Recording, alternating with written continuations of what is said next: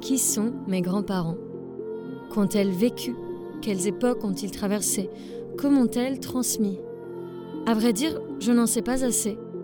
Alors, je retourne la question, et dans chaque épisode, une ou un invité viendra au micro raconter l'histoire de ses grands-parents.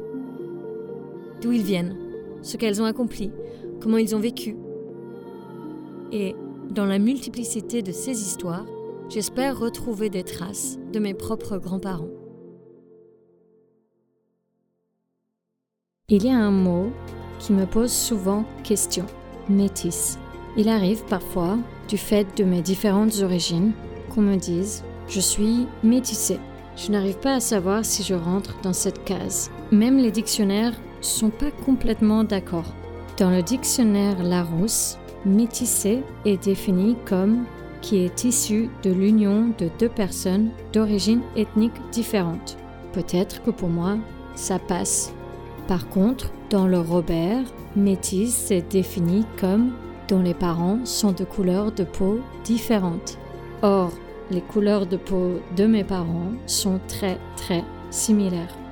Alors j'ai voulu creuser les identités métisses avec quelqu'un qui l'est de manière indéniable et qui en parle volontiers, Lauriane.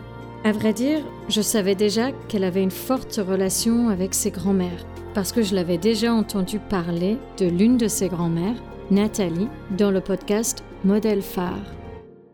Aujourd'hui, nous allons rendre famage à ces deux grands-mères, l'une blanche et picarde, et la seconde noire et martiniquaise.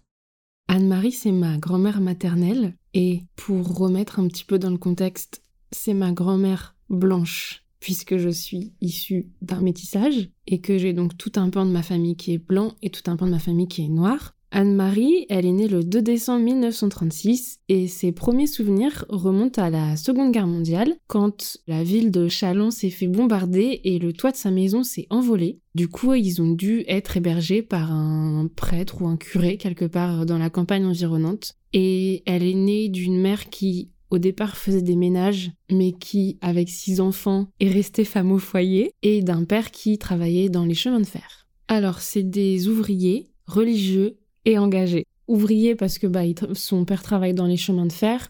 Religieux parce qu'on est quand même encore euh, en campagne en France et en, dans une époque où la religion a une très grande place. Dans la famille de ma grand-mère, ils sont six enfants. Sur les six, il y en a trois qui sont dans les ordres. Ils vont tous à la messe. C'est avec ma grand-mère maternelle que j'ai eu une éducation religieuse, que j'ai vécu ma première messe de Noël. Donc pour elle, euh, tout tourne autour de la religion. Et ils sont engagés aussi parce que le fait que son père soit dans les chemins de fer fait qu'il est rentré très tôt dans la résistance. Elle a côtoyé des résistants, elle a côtoyé aussi du coup des soldats américains qui ont été aidés et des euh, gens qui s'évadaient des camps.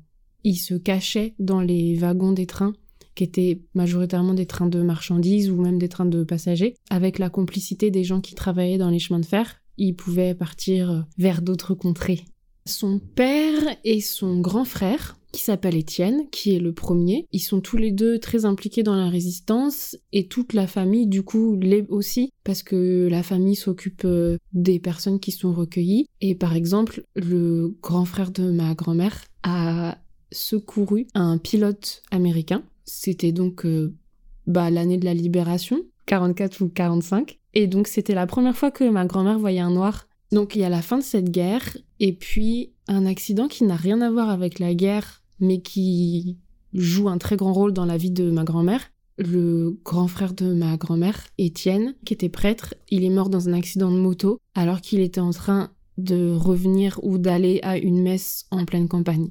Quasiment tout de suite après, il y en a deux qui s'engagent vraiment dans les ordres, dont T'entraîne, qui est toujours en vie, qui est bientôt centenaire, et qui, elle, s'engage dans les ordres alors qu'elle est même pas encore majeure. Et pour expliquer à quel point cette mort a eu un impact sur ma grand-mère, son premier fils s'appelle Étienne. Je pense que dans l'engagement, d'ailleurs, de façon générale, c'est quelque chose euh, qui est très présent dans cette famille et qui est une façon de réagir euh, aux événements tragiques. La Seconde Guerre mondiale a poussé le père et le frère à s'engager dans la résistance, et la mort du frère a fait que d'autres se sont engagés dans les ordres, dans la religion ou dans l'enseignement. Ça reste des engagements qui sont hyper prenants.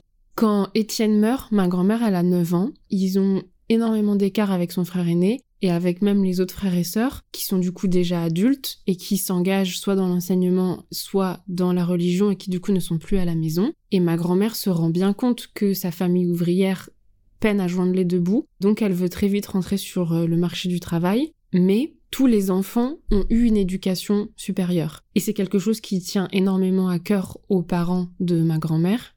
En gros, ils lui disent clairement qu'elle rentrera pas tout de suite sur le marché du travail et qu'elle aussi, elle va faire des études. Et du coup, ma grand-mère a décidé de ne pas travailler l'anglais à l'école pour être sûre d'échouer à son bac et du coup pouvoir partir travailler. Il se trouve que par une magouille que je n'ai pas encore compris, elle a quand même eu son bac. et donc, elle est partie faire euh, des études en technique. Et comme je le disais auparavant, l'enseignement étant hyper présent au sein de cette famille, elle va décider de devenir professeure dans le technique.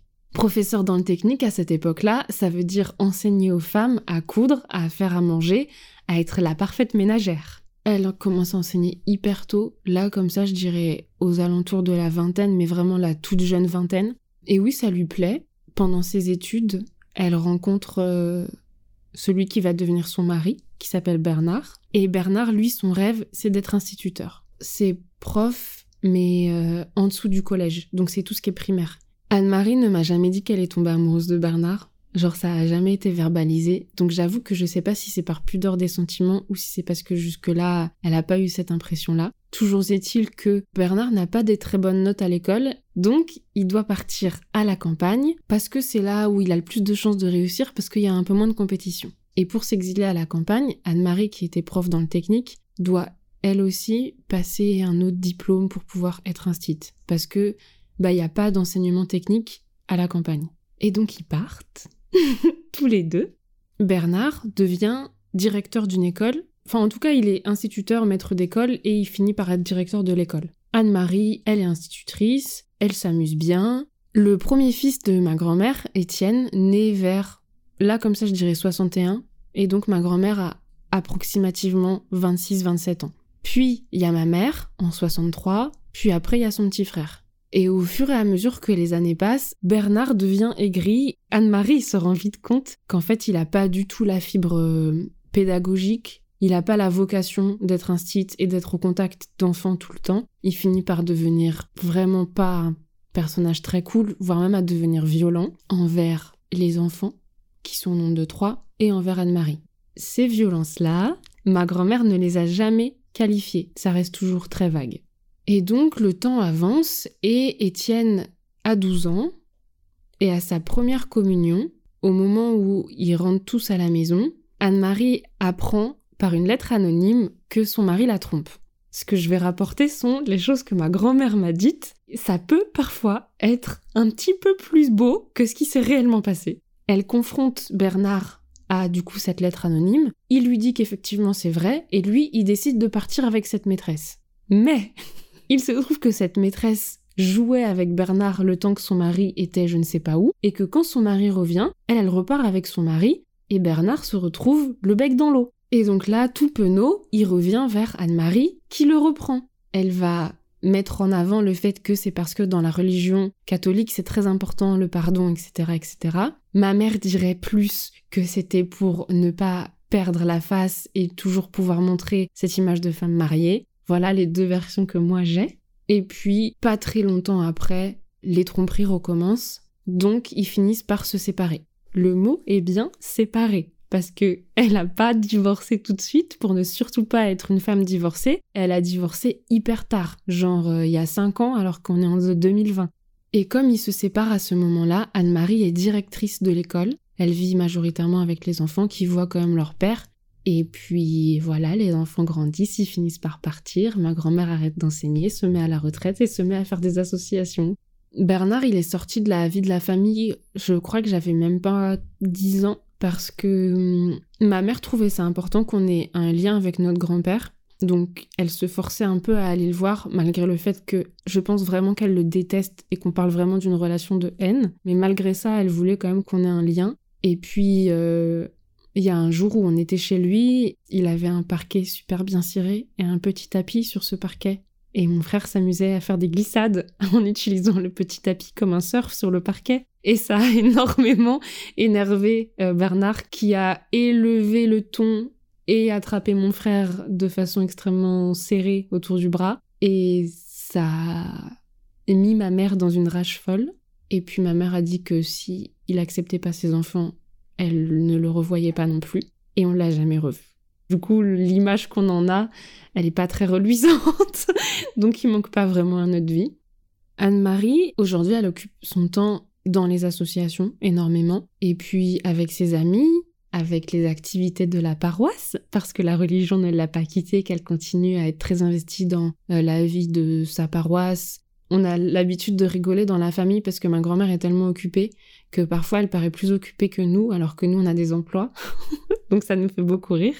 Ma grand-mère m'a quand même transmis une grande image de la dépendance, parce que malgré le fait que, d'après ma mère, elle essaye de pas perdre la face, etc., c'est quand même quelqu'un qui vit toute seule depuis longtemps, qui certes a beaucoup d'activités, mais qui arrive à vivre dans sa maison toute seule. Et moi, je trouve ça cool de voir que euh, même à son âge, on peut être toute seule et être très heureuse dans sa maison. Et euh, bah, elle a réussi quand même à transmettre la fibre de l'enseignement à sa fille, puisque du coup ma mère est prof de français aussi. Et pendant les vacances scolaires, c'est vrai que nous, on allait souvent chez ma grand-mère, qui a une maison en Picardie avec vraiment plein de chambres, donc on se retrouvait en plus souvent entre cousins avec euh, les enfants d'Étienne. Et euh, c'était toujours des moments très cool où on regardait des dessins animés, où on pouvait aller jouer dans le jardin, où on jouait avec des jeux de société, où on cuisinait aussi beaucoup parce que ma grand-mère n'a pas perdu ce goût pour la cuisine, qu'elle a longtemps enseigné. Elle nous a aussi énormément transmis tout ce côté de la gastronomie française très classique. Les gigots d'agneau entiers à table et tout, les espèces de gros plats, la dinde pour Noël. Tout ça, c'est des choses que ma grand-mère nous a transmis. Elle nous a pas tant transmis la religion, plus parce que ses enfants ont mis une espèce de barrière. Mais elle est toujours là, même encore actuellement. Si on a des questions sur la religion, elle est ravie d'y répondre avec nous. Et puis, elle nous a aussi beaucoup transmis la passion du livre, parce que, bah, il faut pas se mentir, elle vit en Picardie, donc il faisait pas toujours beau. et du coup, quand il fait pas très beau et que t'as déjà épuisé tous les jeux, bah, il reste les livres, et il y a beaucoup, beaucoup de livres chez ma grand-mère. Donc, c'est quelque chose sur lequel on se retrouve beaucoup. Et d'ailleurs, c'est un de nos cadeaux de Noël les plus euh, classiques chez nous, d'offrir un livre, parce qu'on est quasiment sûr de faire plaisir.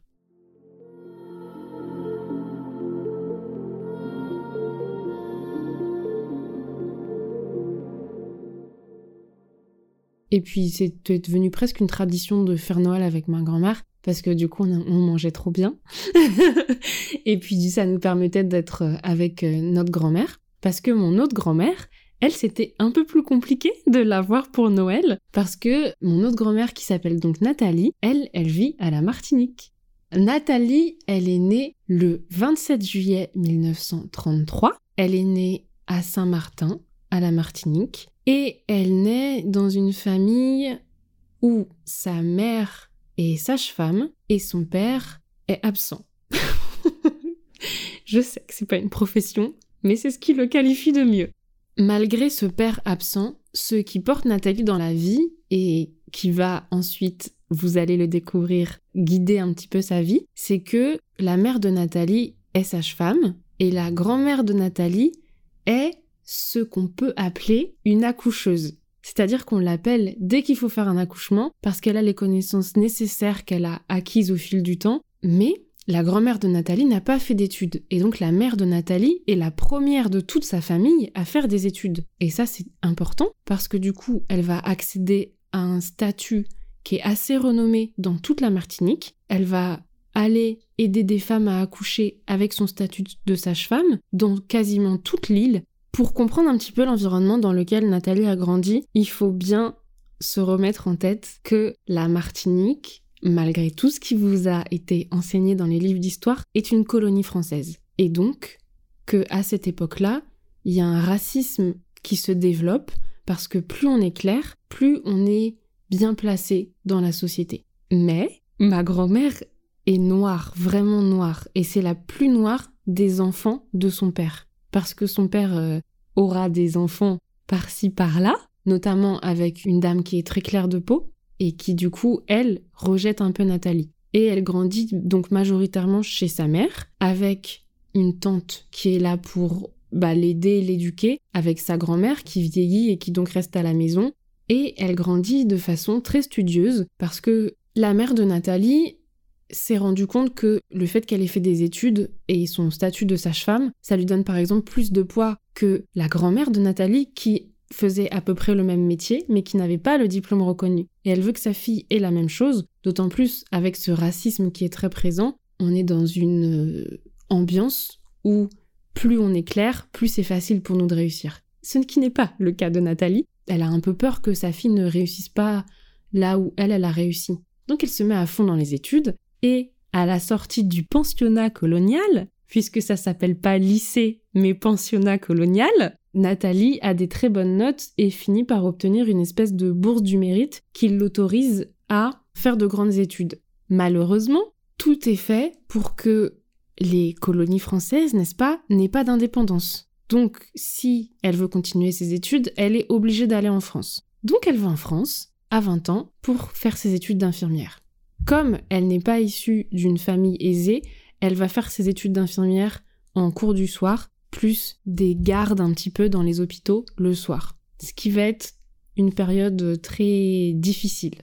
Elle est logée dans une famille euh, à Tours, qui est son tuteur, puisqu'à l'époque, une femme n'a pas le droit de disposer de son argent, et qu'elle a rencontré grâce à la franc-maçonnerie. Parce que ma grand-mère s'est mise dans la franc-maçonnerie très tôt, ce qu'elle voit, elle, dans la franc-maçonnerie, c'est tout ce côté très studieux et où elle se dit juste que ça va l'aider à créer un peu de connexion et à apprendre plein de trucs. Et le fait d'avoir un tuteur, c'est vraiment ce qui va la pousser à devenir indépendante le plus vite possible.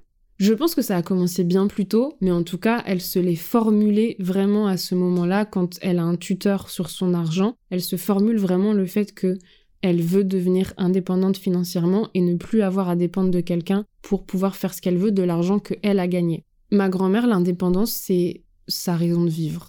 Nous sommes dans les années 50. Ma grand-mère a réussi à avoir son diplôme d'infirmière et part se spécialiser dans les maladies tropicales, puisque quelque part, elle, elle veut rentrer en Martinique ou en tout cas explorer. Pour faire cette spécialisation, elle part en Afrique. Elle rencontre mon grand-père. Ils ont trois fils ils se séparent, et puis elle rencontre un autre homme qui restera avec elle jusqu'à la fin de sa vie, et que j'ai tellement connu et eu dans mon cœur qui a même d'ailleurs une place plus importante que mon grand-père. Mais ça, c'est une autre histoire. Nathalie n'est pas encore totalement euh, indépendante à cette époque-là, et elle n'a pas réussi à avoir la garde de ses trois enfants.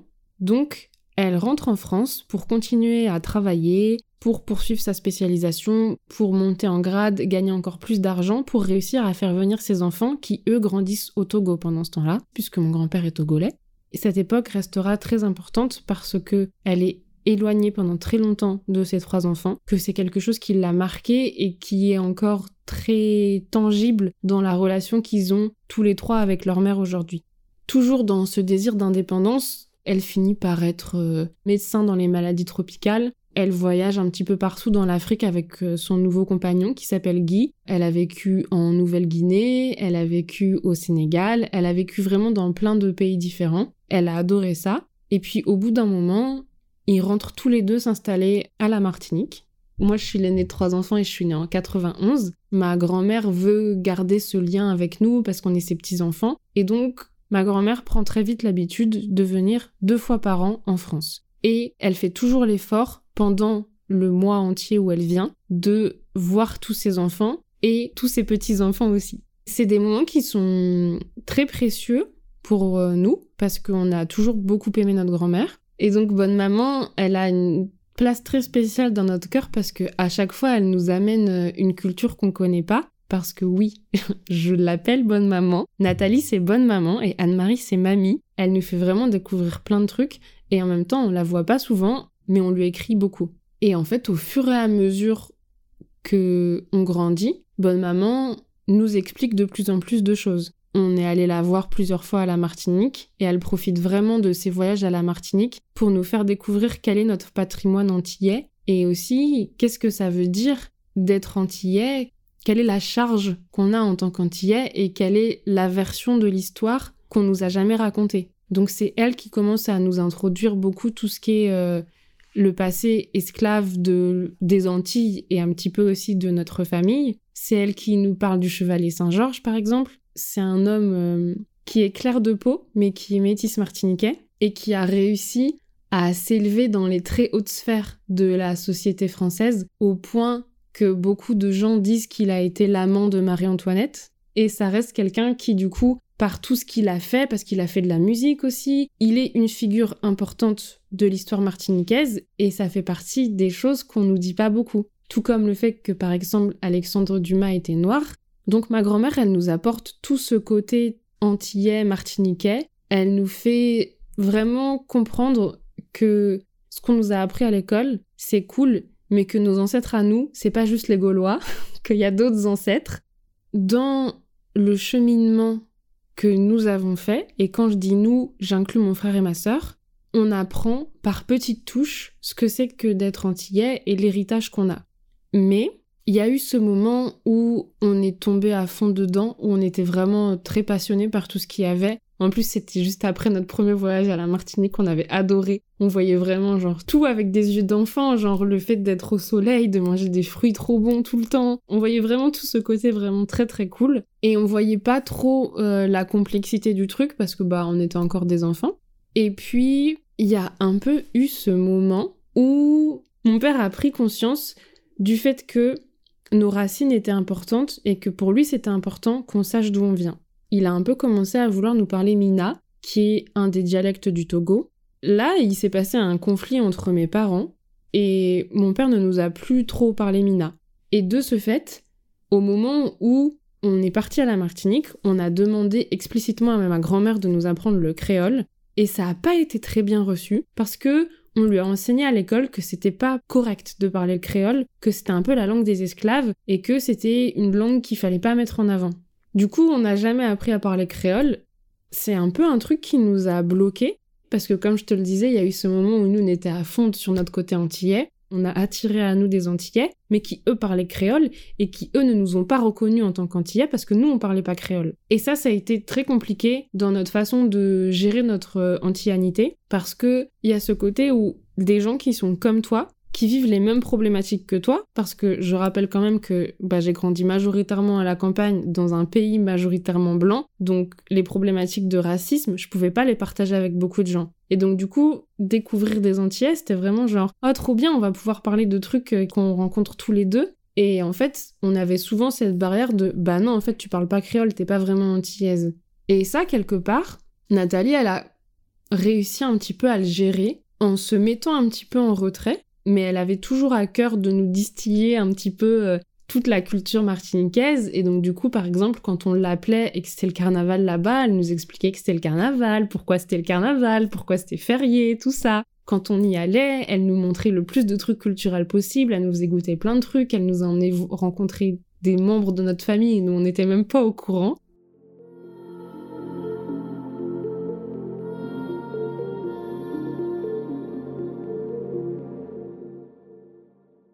À l'heure actuelle, elle continue à fond d'être dans la transmission. Moi, depuis que je suis devenue indépendante, ça veut dire à peu près depuis mes 18 ans, c'est là que j'ai commencé à nouer une relation très forte avec ma grand-mère. Et je saurais même pas expliquer exactement ce qui a été le déclencheur, mais très vite on en est arrivé au point où on s'appelle toutes les semaines. Et même maintenant, ma grand-mère, ça reste un petit peu ma référence et, et elle m'a beaucoup inspirée dans ma vie parce que autant ma grand-mère française, donc Anne-Marie, elle est indépendante mais elle le revendique pas tant que ça. Elle est un modèle d'indépendance parce qu'elle vit toute seule, mais elle n'est pas dans la revendication et dans le combat. Alors que Nathalie, elle a beaucoup plus dû combattre pour avoir cette indépendance et c'est vraiment quelque chose dans lequel je me reconnais beaucoup, qui me plaît énormément. Et puis, malgré tout ce que Nathalie dit, elle est hyper féministe. elle le dit pas comme ça, mais elle est hyper féministe. À chaque fois que, par exemple, je lui racontais une histoire avec un garçon, elle arrêtait pas de me dire Oui, enfin, tu sais, euh, tu, ne, tu ne dois pas lier ta vie ou ton destin à un garçon. Tu dois réussir à être indépendante et financièrement et émotionnellement. Ne deviens pas dépendante d'un garçon. Enfin, c'est toujours quelque chose qu'elle a gardé très profond au fond d'elle et hum, qu'elle a vraiment essayé de nous transmettre, ou en tout cas de me transmettre. Et même maintenant, je reste hyper attachée à ma grand-mère. Quand ma grand-mère arrive en France, je préviens tous mes amis. Je veux bien prendre des rendez-vous avec vous, mais je peux les annuler à tout moment parce que ma grand-mère passera toujours avant. J'aime trop être avec ma grand-mère et vraiment on s'amuse énormément quand on est toutes les deux. En fait, plus je chemine dans ma vie, plus je me rapproche de ma grand-mère parce que, comme je le disais, ma grand-mère, c'est celle qui, dans notre vie, nous a distillé des petites touches de Martinique tout au long, mais c'est aussi la seule femme noire qui était dans mon entourage. Toute ma famille paternelle, c'est que des garçons, et j'avais pas ce côté femme noire, j'avais vraiment que la vision de la femme blanche, et ça m'a pas dérangé plus que ça pendant très longtemps. Mais il y a vraiment eu ce côté où j'ai eu besoin à un moment de me retrouver, de comprendre qui j'étais. Et c'est là que d'avoir ma grand-mère à côté, qui était une femme noire, qui réussissait quand même, qui était une femme capable de vivre dans le monde d'aujourd'hui et de pouvoir revendiquer tout son héritage culturel et sa différence sans pour autant être dans la confrontation. Parce que la femme noire aujourd'hui a cette espèce de réputation de c'est soit elle est hyper sexualisée, soit c'est vraiment genre euh, la femme noire qui est tout le temps en colère, qui parle fort, qui est tout le temps très véhémente, ou qui est une espèce de femme forte un peu idéalisée. Et au milieu de ça, il y a ma toute petite grand-mère, qui est genre une femme noire hyper instruite, qui a vraiment un avis sur énormément de choses, qui s'intéresse à plein de trucs, qui est hyper cultivée et qui arrive et à être très forte quand il le faut, mais aussi à être toute gaga, par exemple, quand elle apprend que le tatouage que j'ai sur la cuisse, il est pour elle. Mais c'était trop marrant sa réaction. Parce que de base, elle est contre les tatouages. Et euh, elle l'a vu, elle m'a fait Oh, c'est énorme, c'est super noir et tout. Et puis, qu'est-ce que ça représente? Et donc là, je lui explique que, euh, en gros, c'est un espèce de gros mandala, et au milieu, il y a la fleur du flamboyant, qui est l'arbre emblème de la Martinique, et sur tout le tour, il y a euh, des fleurs de bougainvillier, qui est la fleur préférée de ma grand-mère. Et quand je lui ai dit ça, elle était trop émue. Je me suis fait d'autres tatouages, et un jour où mes oncles ont découvert que j'étais vraiment tatouée, et elle leur a vraiment dit qu'ils avaient le droit de critiquer tous les autres tatouages, sauf celui qui est sur ma cuisse c'est vraiment sa manière de montrer ses petits sentiments et de montrer qu'elle est trop touchée. Mais en même temps, elle le met pas trop en avant, donc euh, elle me fait énormément rire. Ce qui est très cool avec ma grand-mère, c'est qu'elle reste ouverte à beaucoup de choses et que hum, même si je pense que elle-même a dû se forger une image de femme forte pour résister à toutes ces épreuves et tout ça, déjà elle reste hyper modeste, donc elle te dira jamais euh, je suis une femme forte elle te dira bah non, mais c'est ce que j'ai dû faire pour vivre, ou bah non, mais c'est la vie, il a fallu rebondir. Et puis, moi, je suis pas du tout dans ce truc d'être une femme forte et j'hésite pas à pleurer, par exemple. C'est hyper facile de me faire pleurer encore plus devant un film. Et il y avait ce moment où, justement, elle nous montrait le chevalier Saint-Georges un film sur le Chevalier Saint-Georges et il y avait un moment qui était triste, donc j'ai pleuré. Et ma grand-mère, euh, elle était là, oh, quand même, quand même. Et je lui dis, bah, est-ce que je devrais avoir honte de mes larmes? Et elle me dit, ben, c'est pas très classe. Et j'ai dit, ok, mais est-ce que là, je suis obligée d'être classe? Et il y a eu un blanc. Elle apprend avec moi aussi en même temps que, certes, il fallait peut-être que elle, elle soit forte quand elle a grandi, mais que dans ma génération, on a moins besoin d'être euh, cette espèce de femme forte, impénétrable, que rien ne touche, etc. Je trouve ça très cool aussi parce que elle va toujours se moquer de moi quand je suis triste ou quand j'ai peur d'un truc, mais en même temps, elle va toujours être là pour m'aider, pour me soutenir et pour me dire OK, vas-y, c'est pas grave. Et en même temps, elle valorise aussi ma sensibilité et du coup, c'est très drôle parce que même si elle, elle s'autorise pas forcément à quitter un peu parfois cette carapace de femme forte, elle me l'autorise à moi et on a l'impression qu'elle le vit un peu mieux quand moi je me l'autorise.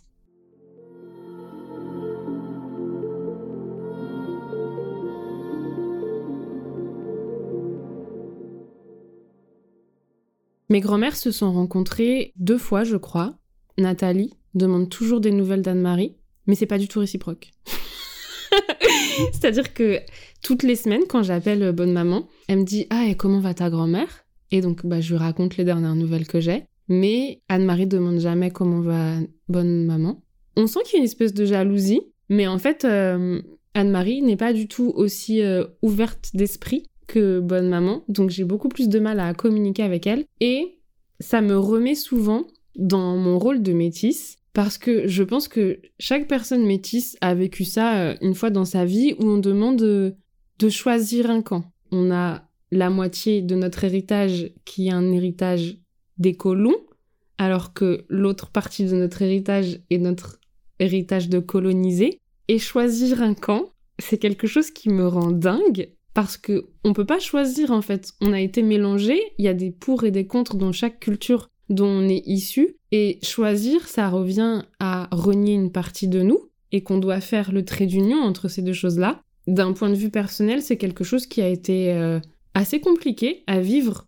Ma grand-mère martiniquaise, elle est très dans l'éducatif et du coup, elle a pas trop trop de véhémence dans ses propos, mais c'est vrai que parfois, la façon dont elle parle en disant les blancs, et eh ben à chaque fois je suis obligée de mettre de la mesure dans ses propos. Et parfois elle a vraiment, par exemple quand elle a fait tout un devoir sur euh, un truc de l'esclavage, elle va être beaucoup dans la revendication, dans un petit côté black power.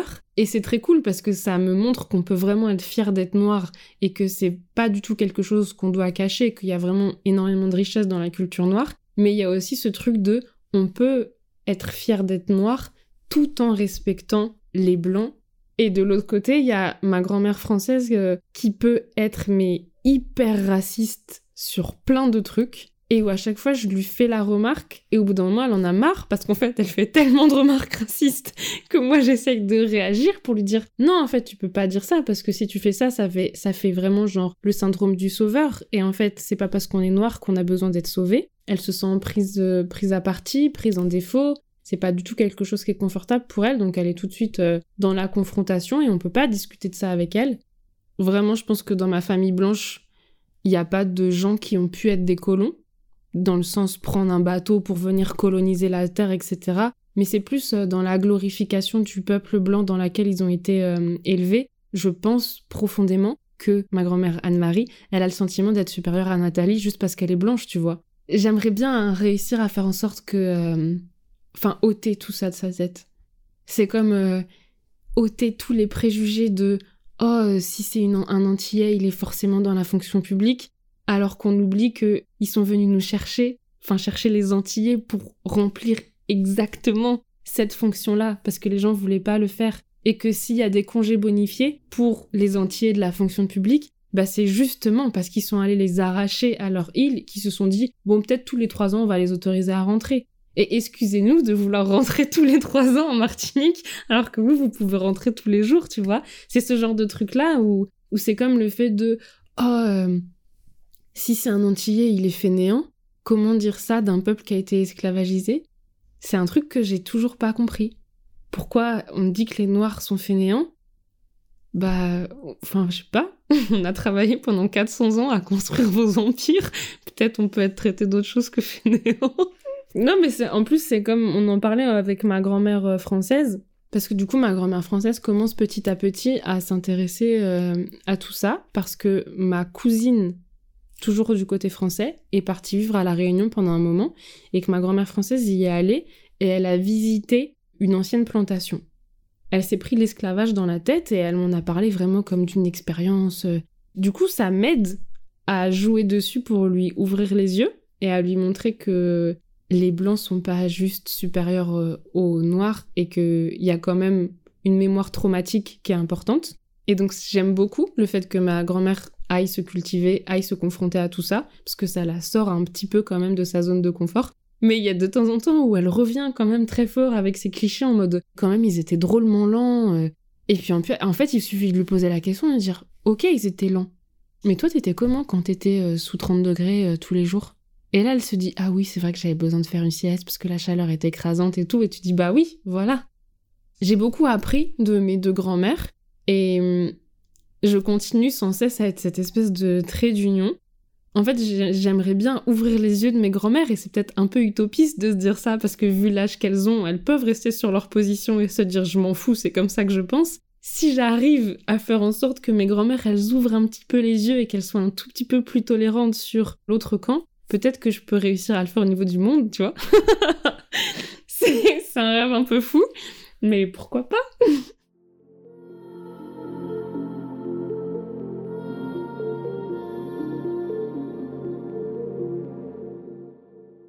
Avant de te remercier et de te dire au revoir, j'aimerais te poser deux questions rituelles, deux questions de la fin. La première parce que ce podcast s'appelle Passé recomposé. Je voulais te demander si tu as l'impression d'avoir tout dit, d'avoir dit toute la vérité avec moi. Est-ce qu'il y a des parties de ton histoire que tu caches, soit maintenant, soit d'habitude, quand tu la racontes? Alors, est-ce que j'ai l'impression d'avoir dit toute la vérité? Non, mais plus parce que j'ai pas l'impression de connaître toute la vérité. Il y a aussi des trucs que j'ai pas racontés parce que ça appartient vraiment à mes parents et à leur passé à eux, et que si eux ils nous ont pas transmis ça, ou plutôt nous on l'a deviné en en parlant avec nos grands-parents, mais que nos parents veulent pas nous le dire, peut-être que ça veut dire qu'ils veulent pas le dire aussi. Est-ce que je cache des trucs quand je le raconte? C'est sûr que oui, mais c'est plus je présente mon passé différemment selon la personne que j'ai en face. Par exemple, je vais jamais essayer de diaboliser un côté de mon métissage ou l'autre, mais c'est vrai que selon la personne que j'ai en face, si la personne est blanche, si la personne est antillaise ou si la personne est africaine, bah je vais mettre des parties de mon passé en avant. Comme là par exemple, on n'a pas du tout parlé de mon grand-père et de mon expérience au Togo parce que on s'est ciblé sur mes grands-mères, mais c'est quelque chose que je peux potentiellement mettre en avant si je parle à un africain et qu'on a envie de parler du Togo c'est pas une volonté de cacher, c'est une volonté de réussir à communiquer avec la personne qui est en face de moi et du coup raconter mon passé de façon à ce qu'elle puisse connecter avec moi. Et la deuxième question que j'aimerais te poser, c'est si tu avais un grand pouvoir, une baguette magique, si tu avais la possibilité de changer quelque chose dans l'histoire de tes grands-parents, dans leur vie, est-ce que tu changerais quelque chose? Bah aussi horrible que ça puisse être, je pense que je changerais rien parce que si je change quelque chose, c'est plus mes grands-parents, parce que c'est plus genre les personnes que je connais maintenant. Si j'enlève l'esclavage, j'existe pas. Si j'enlève la Seconde Guerre mondiale, est-ce que ma grand-mère raconte Bernard? Je ne sais pas. Donc, euh, j'aimerais bien enlever toutes les haines et toutes les guerres du monde, mais ça forge tellement l'humanité que je sais même pas si je le ferais. Je crois que le seul truc que je changerais dans le passé, c'est juste enlever un petit peu d'esprit obtus chez, chacune de mes grand-mères et d'ajouter un petit peu plus d'objectivité pour euh, leur ouvrir un peu plus les yeux et qu'elles soient plus en mode oh tu as découverte plutôt que fermée sur leur position. Mais en même temps je dis ça et si ça se trouve quand moi j'aurai leur âge je serai grave une grand-mère acariâtre fermée sur mes positions. Donc je préfère même pas parler. J'enlèverai rien du tout